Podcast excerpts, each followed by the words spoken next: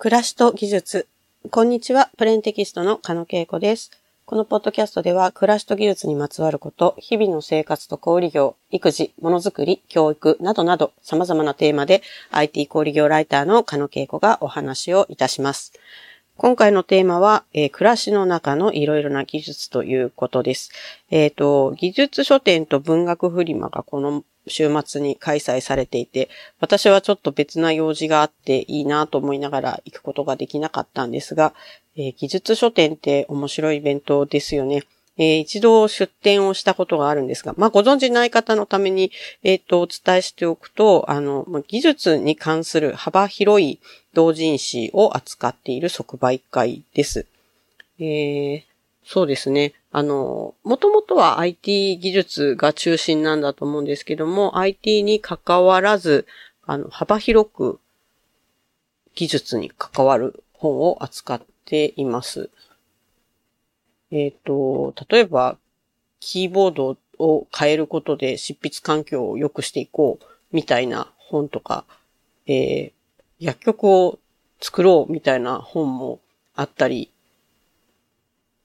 なんでしょうね。食べ物関係の本もあったり、婚活の技術みたいな本も今パッと見ていると、あったりもします。本当に幅が広いですね。技術って何だろう？技術とは何だって時々思うんですけども。中学生ぐらいになると私たちの時代は、えー、技術科と家庭科という授業があって、技術と家庭、つまりま家事だと思うんですけども、はバラバラのものであるというふうに教え込まされると。でも実際はそうなんだろうかというふうに思います。家庭、家事の中にも技術的な要素はたくさんありますよね。えっと、料理は技術ですし、お掃除も技術です。そういう意味では技術の中に家事も含まれる。まあ、幅、広い意味での技術っていう言葉の中に家事もあるんじゃないかなというふうに思います。で、置いてきぼりになっているたくさんの家庭の技術というのがあって、私たちはあまりそれについて体系的に学ばないまま世の中に出てきてしまっているんじゃないかなというふうに思います。例えば、健康をどうやって維持するのかっていう医療と健康とか、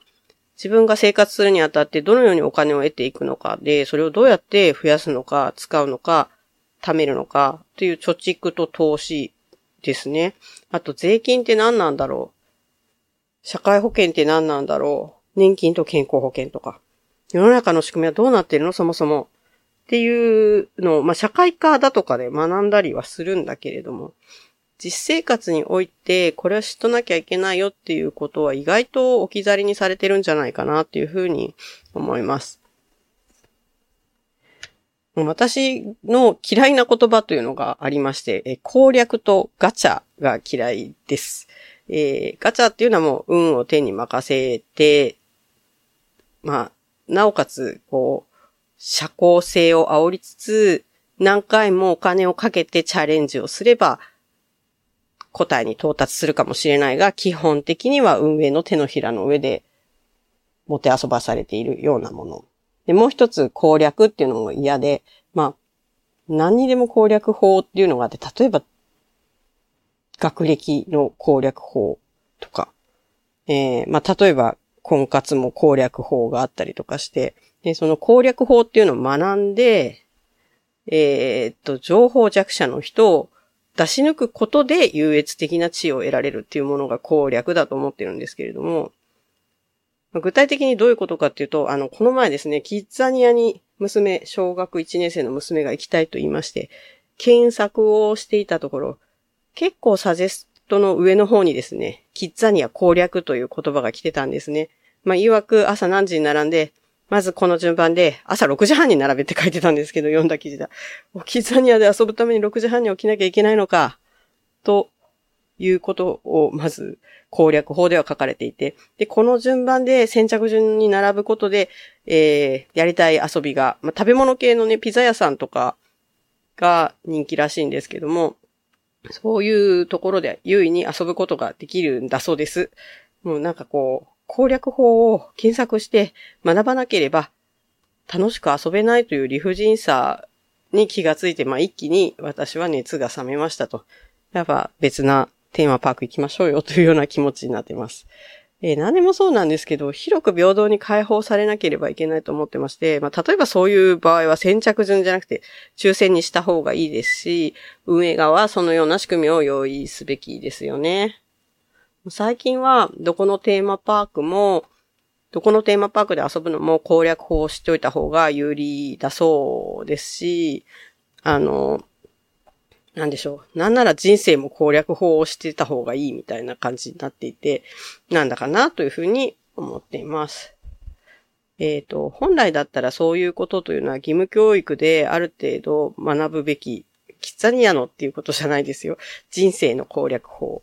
攻略法なんてそもそもないわけなんですが、まあ、ある程度、そのノウハウが存在しているものに関して、えー、体系的に学んでおきたいことは義務教育で教えといてほしいよなと思います。まあ健康、医療、介護だってそうだし、メソッドがもうあるわけですから、ちゃんと検診を受けましょうとか、あの、この値がこうだったらこういうふうに暮らしましょうとか、えー、食べ物はこれこれこれを食べましょうねとか、まあある程度は学ぶけれども、じゃあ実生活においてそれが活用できるレベルで学んできてるかっていうと全然学んでないよね。お金のこともそうだし、あの、学びのことをですね、学んで自分のやりたい仕事をやるっていうことに関してもそうだし、まあ人生についてもそうだし、そういうことっていうのは、なるべくならば義務教育の中で教えておいてほしい。まああるいは家庭である程度教えておいてほしい。これは私があまり教えてもらってこなかったっていう、教えてもらってこなくて、自分で見よう見真似でやってきて、今45年という感じなんですが、えっ、ー、と学んで来てほしい、教えておいてほしいなというふうに思いますが、あるいはそうではないものというのはなるべくオープンなものであってほしい。えー、そうですね。あの、ネットで検索をすれば攻略法ではなくて、あの、当然の知識として学べるような状況を作っておいてほしい。一部の人しかアクセスできないようなところにその情報を置いておかないようにしてほしいなっていうふうに思う次第です。最近、子供の授業に市民という科目があるんですけども、そういう、何をやっているのかよくわからないんですが、そういうことを学んでくれているといいなと期待をしています。えー、技術はとっても幅が広い。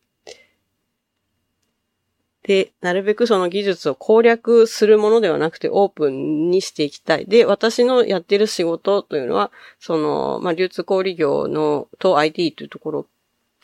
軸にやってるんですけれども、まあそれも、あの、アクセスできる一部の人だけの情報だったりしたので、なるべくそれをオープンにしていこうという、えー、社会活動の一端を担っていると、あの、勝手に思いながら、自分で、えー、テーマを作りながら、そのようにしてやっております。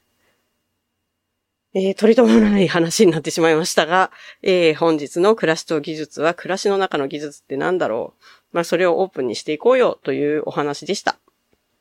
次回も暮らしと技術に関わるトピックスをお話ししたいと思います。それではまた。